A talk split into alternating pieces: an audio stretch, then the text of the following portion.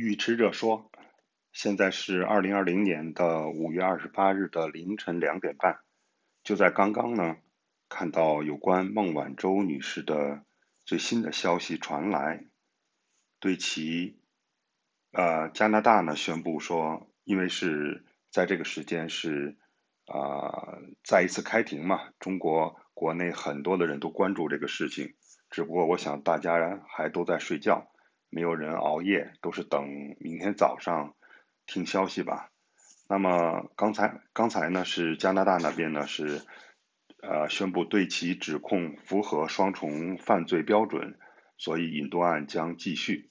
那么在之前呢，其实很多国人都满怀希望的啊，很多的分析文章认为这一次能够获释的可能性很大，达到了百分之七十。那这下子可能就是让大家就落空了吧？那实际上现在呢是还是美国加拿大那边的五月二十七日。其实呢，在这一天呢，科技圈还有一件大事，就是特斯拉的马斯克的那个火箭啊，SpaceX 啊，将第一次载人升空。啊，那真的是是否成功我们还不知道，但那真的是。又一次的人类在科技上的一次巨大的突破，这不禁让人想起了我们中国有一句，呃，古代有一句话嘛，就叫做“有人辞官归故里，有人星夜赴考场”。哎，真是这让人不禁感慨啊，就是人生的这种起伏与无常。那么我们说回这个孟孟晚舟案呢，因为。我是听说很多自媒体啊，早已经提前按照两种相反的结果呢，都写好了文章，只待消息传来呢，就会第一时间发相应的文章。哎，也真是不知道这些媒体啊，说他们什么好。我是觉得呢，国内的这个科技圈啊，科技圈的媒体呢，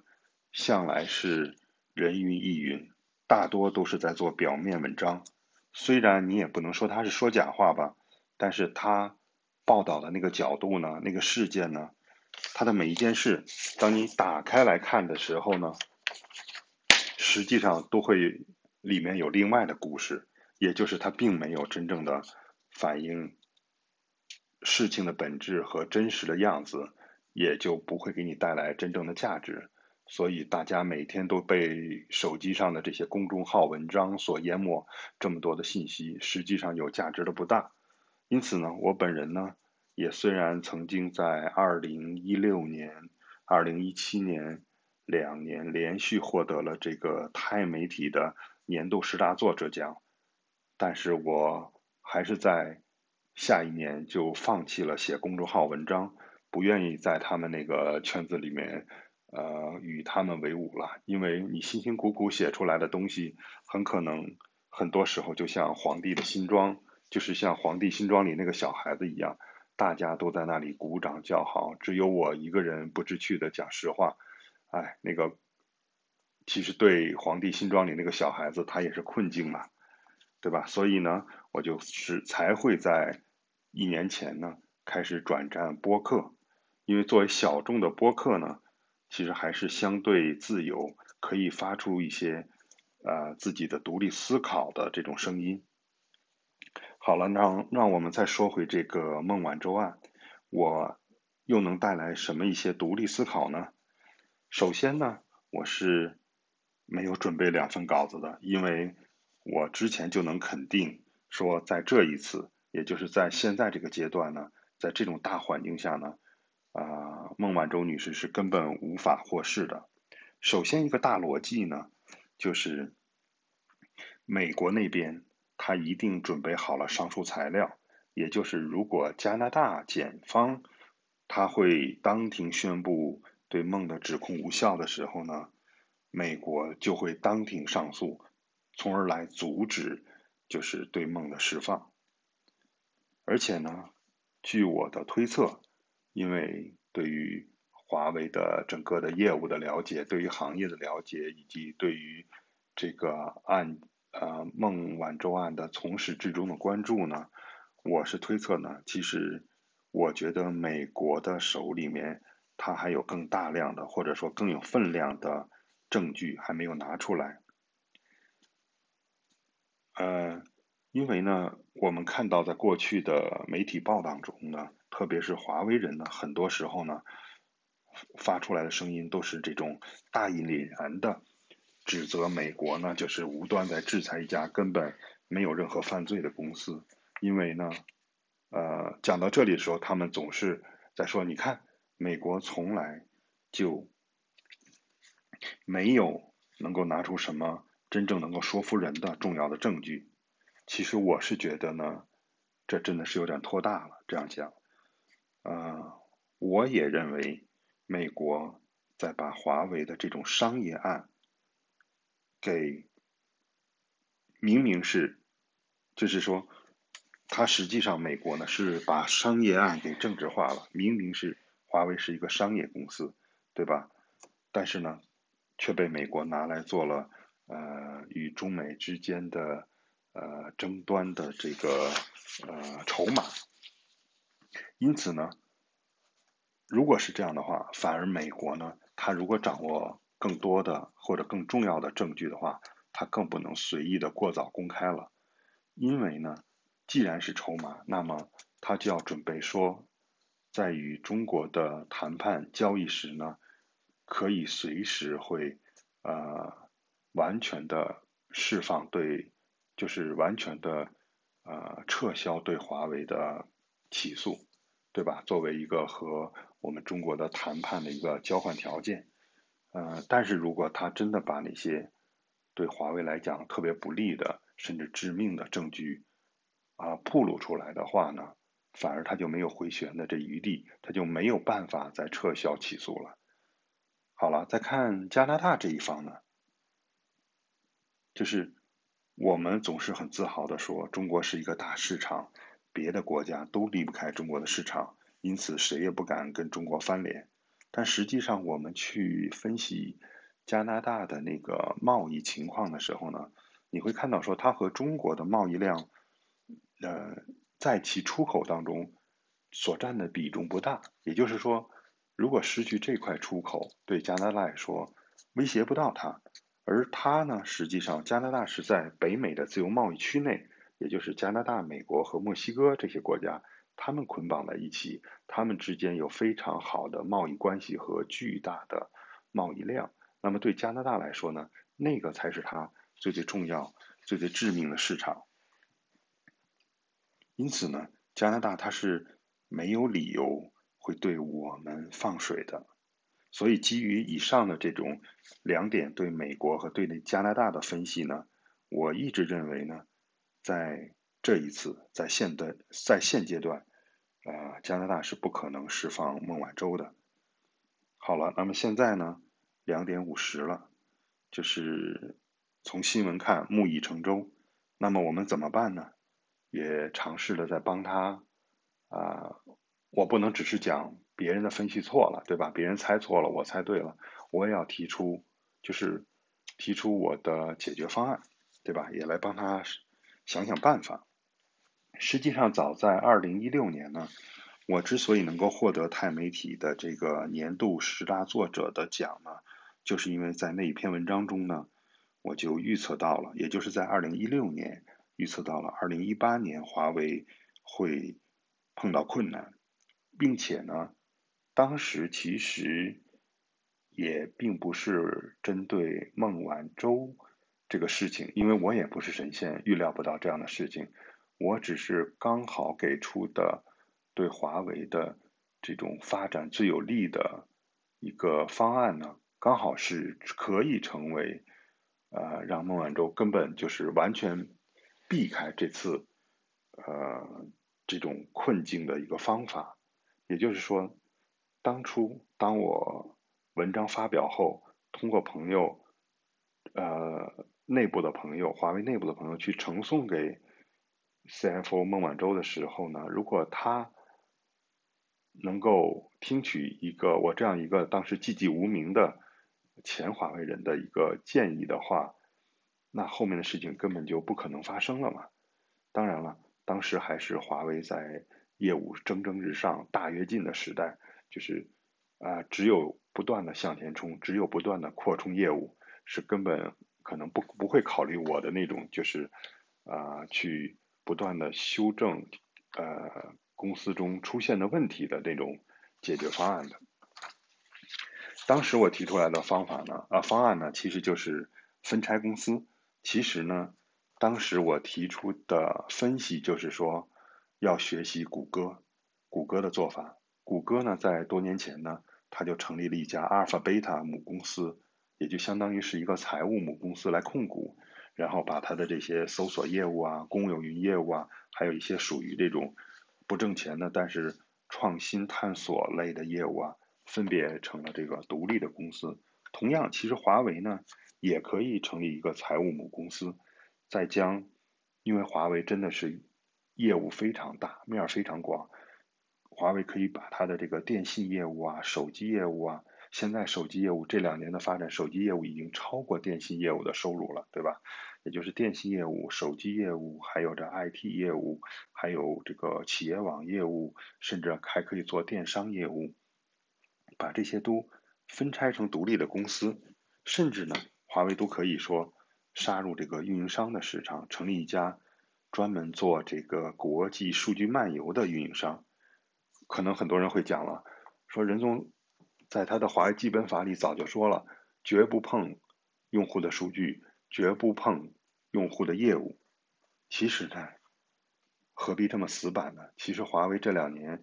早就在和运营商和自己的客户竞争了，不是吗？华为早就做了公有云业务，而且现在国内做到了第四大，已经是从零做到第四大，短短的三年之内吧，那早已经排在三大运营商的两家的前面了，对不对？呃，何谈不碰客户的业务呢？所以不要介意这个事情，对吧？既然是。运营商业务也好，手机业务也好，卖设备和甚至自己经营运营商也好，都是完全啊不相关甚至相冲突的业务，那就把它隔开好了。其实我是从呃如何做百年公司，如何保障业务健康发展的角度提的方案，但恰恰呢，这种分拆方案呢，其实会帮到，就是当。啊，加拿大去滞留住孟晚舟的时候所啊起诉的那个事情，为什么这样讲呢？其实呢，刚好呢是我是在二零一六年给出的方案，但是在二零一九年呢，中国有一本书引进了一本书，翻译的是一个法国阿尔斯通的那个那个作者是法国阿尔斯通的原来的一个地区部的主管。啊，叫做《美国陷阱》这本书呢，非常的红火，去年引起了很多轰动。啊，普遍的解读呢，也让很多的这个呃爱国人士和民族主义者，呃，这个人就人士吧，非常的对美国非常的愤怒。其实我是觉得呢，呃，当时对那本书的解读呢，是有一些误读，或者说不深入、不准确。因为当时呢，那种对，呃，《美国陷阱》这本书的解读呢，就变成了说是对美国的批判，啊，就觉得说美国呢，只要是为了自身的利益，它可以随意的去搞别的国家的这些商业公司。但是如果你那本书我读过，如果你真的仔细读的话呢，你会发现其实呢，他的那个作者呢。他是作者是原来阿尔斯通法国阿尔斯通集团在啊东南亚业务的主管，就是他实际上作为一个西方人，他是懂得西方的这个呃规则的，所以他其实对美国那边他是认罪的，只不过他写这本书呢，在为自己喊冤呢，是说他是觉得美国你。针对这件事情，为什么要抓我，让我承担所有的呃后果，而不去抓法国阿尔斯通的在那个集团的住在法国的那个 CFO？也就是说，当时他的那个案例呢，其实是涉及到啊，因为涉及到财务的贿赂嘛。实际上，这个作者认为说，啊，集团的 CFO 才是主谋，责任更大。而他这个呃案件发生地的这个在东南亚地区的这个负责人呢，其实有责任，但不是不应该一个人，或者根本就不是主犯。他实际上是这本书是讲了这样一个一个一个事情。那么实际上我们就看到说，其实呢，这个美国的司法呢，如果按照美国的司法的这个游戏规则来玩的话呢，就是他只能去抓那个直接的责任人，他抓不了这个集团的 CFO，哪怕这个 CFO 真的是主谋。那么我们可以做一个类比，就是说，当如果华为在之前为了健康的业务发展，将公司的各个呃业务分拆的时候，那实际上说具体的事务，就是说这个作为集团的 CFO 孟晚舟女士，她就可以和具体的事务相脱离开来了。当然了，拆分业务主要目的是为了华为能够更健康的发展。为什么这样讲呢？这个其实呢，就是涉及到说啊，当企业这个业务完全不同的时候，他们的背后的企业文化是不同的，它不是统一的企业文化，它背后的企业文化不同，它的业务流程是不同的，同样它的财务的流程也是不同的。如果将这些三者不同的几项业务揉在一起的话呢，它其实是没有办法让各个业务顺畅的发展。我们举个简单的例子，对吧？华为起家的是电信运营商的业务，这一块呢是 to B 的业务，呃，他们更多的是靠这种，呃，怎么讲呢？信誉在做做生意，也就是说，他的销售人员或者说他的一线的团队和运营商呢，可能每一年只做一单生意，但是那是一个几亿美金的大生意，对吧？他们所要卖的实际上是信誉。信誉之后才是产品，才是质量，才是技术。而另一方面呢，这个手机呢，它是一个 to C 的业务，它所卖的当然也有一个信誉，但更主要的是时尚啊，是这种市场的造势啊，就是和 to B 的业务是完全不同的。他们之间的财务处理也是不同的。运营商业务是要有初验、中验，是要合同的执行。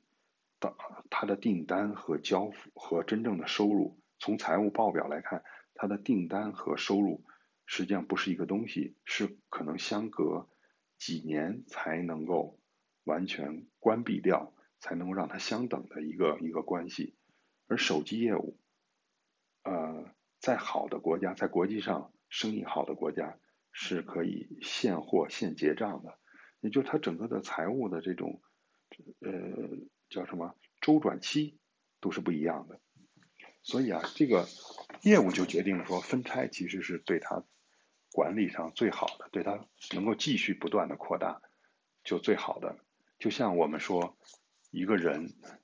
我们设想他如果长成现在的十倍的高，那是不可能的，因为这种体积的增加、重量的增加就会对那个。腿骨的横截面的压力，那个压强就会变得最后，人的现有的这种碳基的骨骼是支撑不住的，除非你是机器人，对吧？是用硅基去做，碳基是根本做不了、支撑不了这样巨型的这个体重的。也就公司也一样，它无限的再扩大成一个万亿公司的时候，呃，不管是华为还是什么公司，其实都是会出问题，对吧？反而是分拆，把业务分开。才能让它各自啊逐渐发展成一个各自的独角兽啊，但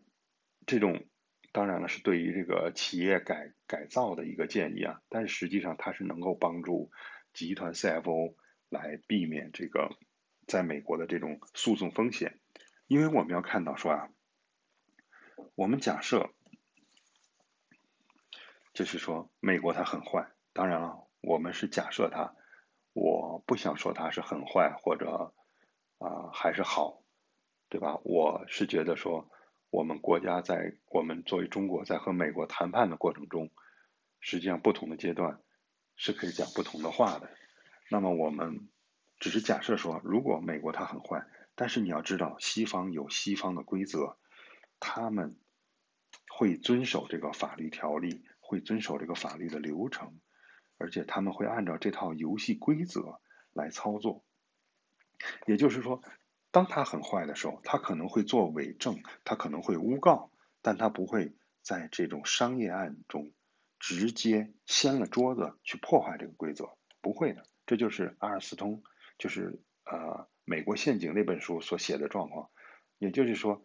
你可以利用他的规则，在他的游戏规则呃游戏规则下面，去把它玩好这个游戏，去让这个呃集团的 CFO 去脱离困境，对吧？但是呢，你知道说，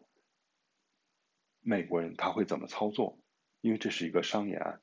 你知道他怎么操作的时候，你就能够想出最佳的和去他去做对应的方式，就是这样。所以呢，由此呢，这个解决方案就有了。当然，现在讲拆分来不及了嘛，我们就是研究它的规则，啊，看看怎么能帮孟公主脱困。实际上呢，呃。早在呃，就是二零一八年底的时候，也就是这个事情刚刚突发的时候，也就是呃孟晚舟女士在加拿大的机场转机的时候，突然被滞留了。呃，这个事情刚发的时候不太久呢，呃，就我也是听听朋友说了。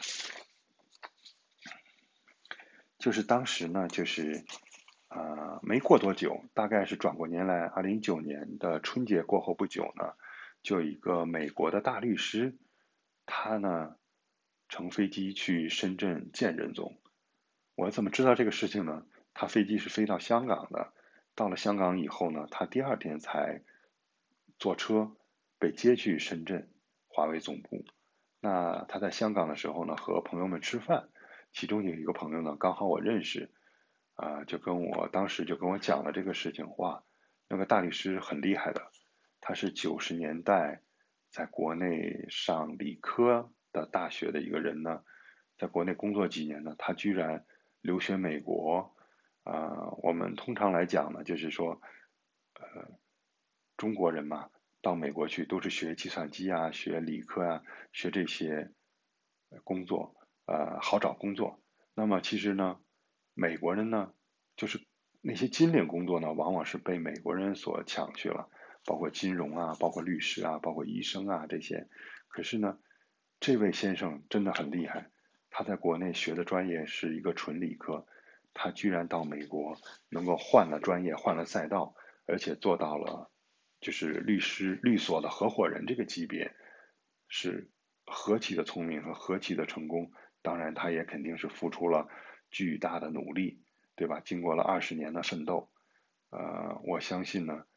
他会是一个非常资深的，又懂得法国、呃美国的这种法律的条文和如何去在美国的环境用他的游戏规则去打赢官司的这么一个呃非常得力的大律师。那么说回来，就是我们应该采取一个。什么样的策略呢？其实呢，就是八个字：以退为进，顺势而为。有两个相反的例子讲给大家听。第一个是正面的例子，就是我们当年的红军两万五千里长征，对吧？采取了迂回的战术。但是呢，虽然战术是迂回的，但是我们最终看到的是在战略上的前进。也就是说。你不需要每一步都是跟对面去硬碰硬，去每一步都要求说不许退，只能进，对吧？在现实环境下，有的时候迂回是更好的战术。那么一个相反的例子呢，就是呃，华为自己呢，在三十年的这种高度的快速的发展中呢，势不可挡，就像一架钢铁的火车。奔向前方，从来不停，而且速度极快。那么火车是什么特点？它只有一个前进方向，就是顺着这个铁轨向一个方向去前进，它没有其他的行进空间。因此，我们现在能看到呢，我在朋友圈也好，甚至在媒体当中也看到说，很多很多的华为人都喊出了这样一句话，叫做“生死看淡，不服就干”。也就是说，怎么讲呢？就是要硬碰硬、硬杠、硬刚，对吧？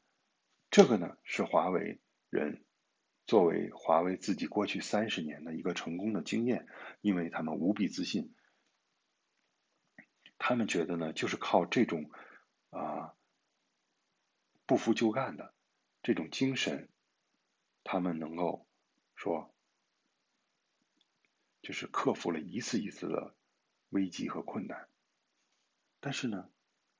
我反而想到了一本呢，其实很多中国人都很熟悉，而且被奉为经典的一本书，也就是塔勒布的那本《反脆弱》。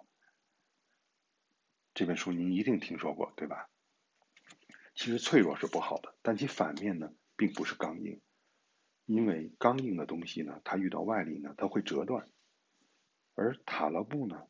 他让世人呢心悦诚服的，啊。接受到一个新观点，就是反脆弱。相比于脆弱呢，反脆弱是什么？就是它有一定的灵活性，它有一个自我修复的能力。就比如说洗衣机和人的身体，这个洗衣机呢，它呢就是一个刚硬的东西，它可以不停的工作很多年，但是呢少了一个零件，它就坏了，就不能工作了。而人体呢是一个反脆弱的系统，虽然人体呢就是貌似既撞不过这个火车，也抗不过这个病毒和瘟疫，但是呢，它的这种反脆弱的特性呢，保证了大多数人呢其实是可以自我修复的去战胜，包括我们眼前的这个新冠的这个病毒，对吧？其实我们看到全球的新闻都是说。啊，只要你的自体的免疫力、免疫系统足够强，这个病毒其实就是很多人会无症状，即便有症状的人，也是一周时间就恢复了。太多太多这样的例子，那可能一个极小比例的人会啊自身的免疫系统抗不过这个病毒，但是作为全人类来看，就是我们的这种自我修复能力、这种反脆弱特性，实际上。我们是能够战胜这个新冠病毒的。好了，我不去讲这些云山雾罩的这些概念了，看看怎么把这种概念落地用于这个孟晚舟案。呃，之前呢，我们总想在每一个环节、每一个战役都取胜，比如前不久呢，华啊，美国是提出要制裁华为，限制说。在某个产品制造中，如果有百分之二十五还是三十比例的这个用到美国的技术了，或者美国的产品了，就不许用，对吧？啊，在这个制裁之出来之后呢，其实华为采取了一个什么样的这个处理方式呢？那就是说，去和富士康商量，去把一个正常的生产流程呢做改变，增加了很多不必要的生产流程，包括在零配件。包括在这个生产设备方面做了一些相应的调整呢，从而在整个的成本看，就导致了这个原本实质上是超过了百分之二十五也好，三十也好，这个美国元器件的这个产品呢，变成了它的比例降低了，从而就可以避免制裁了。其实这是一个耍心机的做法啊，当然是个很聪明的做法。但是结果招致的是什么呢？就是美国在研究了这个情况之后，他直接就绝杀你了，那就是零，对吧？最新的制裁方案就是说，OK，你一个都不要用我的，就是零。其实这个这种方法呢，其实就是欧洲、美国，甚至包括非洲，就是全世界，就是海外所有国家，其实都是对中国人的一种呃。相对负面的看法，就是在我们的国家观念里头，我们自古以来，我们从小受的教育，田忌赛马就是一个人聪明的表现。但是田忌赛马在中国以外的地方，在他们的社会规范里头，在他们的道德里面，在他们的宗教里面，田忌赛马的做法就是不守规则，这个是一个中外的文明的差异。那我们的这种总是想办法说，啊，以目标为导向，我就是要解决这个问题。你美国说制裁我怎么样？那我就想办法怎么破除你这个制裁。啊，这种通过聪所谓的小聪明的方式呢，其实并不能真正的解决问题。其实呢，落在这个孟案的这个事情，其实呢，不妨我们就提早的为在美国打官司呢，提前的做好准备。实际上，我刚刚也讲过说。早在事情发生没多久，就从美国把大律师请来了，对吧？也许我们作为外人呢，根本不知道内情。也许其实任总和华为早就做好了充分的在美国打官司的准备。因为实际上，我们从这个国内的各种宣传啊，其实是被误导了。你不要幻想在加拿大解决问题这件事情。主战场是在美国的，我们要把它当做一场战役去打的时候，一定要清楚哪里是主战场。你不要在这种他的所谓的先锋队这个地方去耗尽更多的资源，对吧？这个其实，在华为自己的呃做项目、攻市场也好，管理上面也有很多类似的应用到这种思维。也就是说，你要。立出一孔，聚焦在主航道，而不要是在别的地方去浪费你的资源。也就是很简单嘛，说别的那么多都没有用，就是主战场是在美国，你就为美国去打这个官司，做好一切的准备就好了。那么。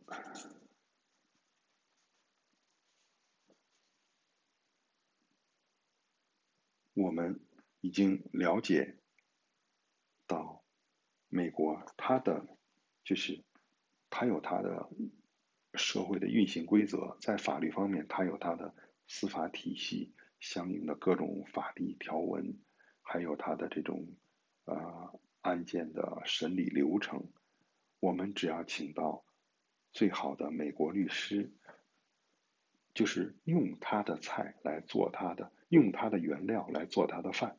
就好了，对吧？就是我们在那个就是官司的这种审理中间去博弈，去找到空间。因为我们知道，如果前提是商业案的情况下，他也是遵守那个条例也好，法律法律条文也好，这个流程也好，他也是遵守的。我们就是用他的规则来跟他玩，我们的空间。那就是让那些有经验的美国大律师去替我们找到这个空间就好了嘛。其实你看，眼前的两个现成的例子，一个是呃《美国陷阱》这本书所讲的故事，他的阿尔斯通的集团的 CFO 啊，被这个作者认为是说是真正的最大的责任人，但是他没有事，美国的法律不会去。涉及到他第二个事情，那就是大家更熟悉的，就是最近几个月发生的这个瑞幸咖啡的这个事情。我们也看到说，他通过一些操作，目前看到说他的董事会呃董事长也好，CEO 也好，一点事情没有，对吧？其实这些都能看到说，我们是存在一个方法，去利用它的规则，在真正的主战场上。去和它顺应当时的外部环境和小环境的情况，去和他去争取到我们的这个不能说说啊，我会有一个全胜或者全败，而是去寻找一个最佳的呃最佳的结果吧，就是这样。而且呢，我们要看到说。时间有时候也会解决问题。那么这些年呢，发生了太多的事情，无论是政治上的，还是这个经济上的这种全球的陷入衰退，再有就是眼下的这个疫情，我们还不知道接下来它会还会拖多久。那么这个疫情又会反过来影响到这个全球的经济，甚至呃各国之间的关系。那么这个大局怎样发展？那么在这个大环境下呢，实际上随着时间呢的发展下去，那么我们只看孟晚舟案的话，就站在我们啊孟晚舟的角度来看这个事情的时候。很可能会有意想不到的情况发生，这个问题的解决呢，问题可能就会变得弱化，当然也可能会变得更困难。这个东西都是要具体情况按照实时的发展再去分析的，对吧？而且呢，我们通常有一个说法，大家往往去忘掉了那个概念，或者做事情呢，呃，绝大多数人是会忘掉那个规则。也就是敌性，敌性与这个这个规则呢是怎么讲呢？你比如说，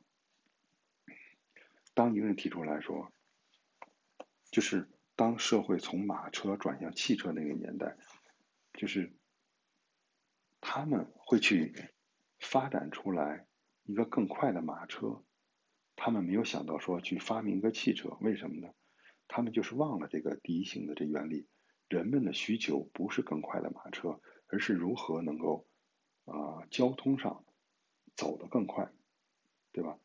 那如果你只局限在一个狭窄的角度看，哦，我们原来是马车，那我们就想办法把马车的速度加快。可是你没有想到跨出这个圈子去思考的话，你可以发明一个汽车，汽车也是比马车快，这个就是第一性原理。而反而是世界上百分之九十九的人都会忽略这个第一性原理。那么，我们从第一性原理去考虑这个问题的时候，你就要搞清楚美国的它最本源的目标是谁，对吧？是中国，还是华为，还是孟本人？要想清楚。随着这种政治环境也好，随着经济衰退也好，随着疫情发展也好。这种周边的大环境的这种巨变下面，这三者他们有时候是一体的，但有时候是分开的。那么想清楚这点，就能够在每一个当下去找到在那个当下脱如何脱离困境的一个最佳的呃困呃一个一个策略。最后呢？我想到一个十年前的小事情，一段这个是往事吧，算是，就是曾经也和孟晚舟女士呢有过非常简短的一次交流，实际上就是她回复了我一条信息嘛。那么在十年前呢，那个时候其实华为已经海外业务全面开花了，取得了成功。那么华为是如何？取得海外市场的成功呢？其实呢，最早期呢就是靠低价格，再加上呢基本可信的产品，来逐渐一步一步打开市场的。但是呢，在那个开拓过程当中呢，早期的这种市场开拓者啊，就像我们古代常说的，打江山和坐江山的，其实不是一批人的，因为他们的思维不一样。你就当时的那批华为人呢，他们其实。做项目还是习惯了这个低价格。我当时呢，刚刚到海外呢，我对于市场的观察呢，我就总结了一句，就是叫做“该软的不软，该硬的不硬”。怎么讲这句话呢？也就是说，你应该在技术上软，多去听客户的需求，真正的以客户为中心。虽然以客户为中心是华为的口号，但基本上近十几年来，华为是没有做到的。华为都是以中心为中心，是以竞争对手为中心的，其实很少以客户为中心了。也就是说，在技术上呢，他过于强调说，我华为已经非常壮大，我是世界第一了，我的技术是牛的，我说产品应该什么样就是什么样。你客户不懂技术，你不要给我提需求。其实是很多的海外市场，特别是在呃这种中东也好、南美也好、非洲也好啊，包括东南亚，就是华为更强势的市场，或者说华为的一个公司的每年的收入都超过了那一百多个国家他们各自的全国的 GDP 的时候，确实华为说话很牛气的。所以说技术上非常强硬，就是，但是我是觉得这个该软的不软，也就这块我是觉得你应该听倾听客户的需求。另外一方面，什么叫该硬的不硬呢？就是说你可以要高价格了。你不要老是像过去那样怕丢单，你用一个低价格，对吧？你只要有合理的要求，你就可以要一个高价格的。也就是说，这个地方该硬的时候你不硬。我为什么认为说可以要一个高价格呢？或者说要一更好的商务条件呢？实际上，我在十年前谈成了海华为在海外，在当时看是过去二十多年当中最好的付款条件。也就是叫当配预付款给百分之五十，然后到货，啊不不准时间有点长，稍微有点忘，就是预付款百分之三十，到货哦没有预付款百分之五十，到货百分之五十就把钱付光了，然后的话呢，这是设备款，服务的话呢是有一个到货后的安装及验收，那个大概占了一个百分之三十，那个比例是百分之三十、百分之五十、百分之二十。也就百分之三十预付，到货再给你百分之五十，也就货一运到你就拿到百分之八十了，那百分之二十是在交付当中的事情。那么，这个付款条件首先呢是比过去华为在全世界的国家签的，除了中国以外签的都要好得多得多。经常华为是说，我连预付款都不要的，因为我打这个市场，我一分钱没没要，我就把设备搬你那儿去了，对吧？我是如何谈成的呢？我为什么可以应呢？就是因为，我跟对方的财务的主管讲说：“你看，我们跟你做了十年生意了，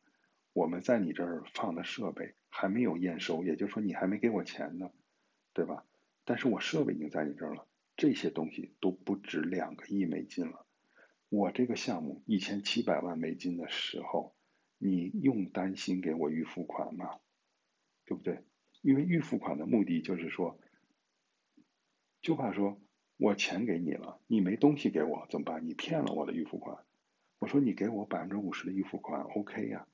对不对？我那还有两亿美金的已经安装的设备没给你收钱呢，你不用担心说我不再给你运这个货，因为如果发生那个情况的话，我赚的便宜是这一千七百万美金的设备。但是我丢失的是那两亿美金的未付款的，对吧？这是非常合理的。你只要足够专业，一个外国人他就会尊重你，那他就是答应了。当时呢，就是这个条件就谈下来了。那结果呢，我碰到一个什么问题呢？按照商业规则，我们要给他准备一个叫履约保函。所谓履约保函，就是说这个设备一千七百万。我可能只是相当于银行担保一样，我开一个千分之二，也就是几万块美金的一个电子汇款函给他，这是一个很低的钱，但是呢，居然这个履约保函我们的财务是开不出来的。为什么？因为地区部的我们首先我们国家是开不出来的，我们那个国家代表处开不出来，然后我们地区部的 CFO 他说。我们从来没有过这样好的这个这个付款条件，当然这是好事啊，就是我们能提前拿到钱。但是呢，因为没有过这样的合同，我们也没有开过这样高比例的履约保履约保函。也就是说，我因为预付款拿的多，我的履约保函也要开的比例高。但是再高的话，我也是那个拿回来的，就提前拿回来的预付款的千分之二的比例啊，就是是小钱啊。可是呢，因为华为是大公司嘛，它这个开保函和收款呢是两个部门，财务下面两个部门，所以他们就各司其职，各自有各自的 KPI，那么就没有人协调这个事儿，就是居然为这么点事情就到了地区部的 CFO，那他都搞不定，我只好，哦，他说为了这种事情呢，又不好直接去找公司的 CFO 孟晚舟女士，所以呢，他就是做主说。我们不要了这个好的这个付款条件，你把它减半，百分之二十五预付就好了，因为百分之二十五已经是我们的最好的付款条件，从来没有达到的百分之二十五，你就已经是一个工作很出色的，对吧？能够去拿奖的人了。他是让我们自降的这个。后来我把这个事情呢，通过这个公开的这个内部的论坛去留言给孟晚舟的时候呢，哎，他就回复说：“哎呀。”他这个事情呢，意思就是说，我不好深问，你还是和地区部的这个 CFO 多商量，就是这样。其实我为什么突然想到这个旧事呢？很有趣，呃，但是呢，我是想到说，从这件事情呢就看出来呢，孟晚舟他是一个做事情非常稳的人。那么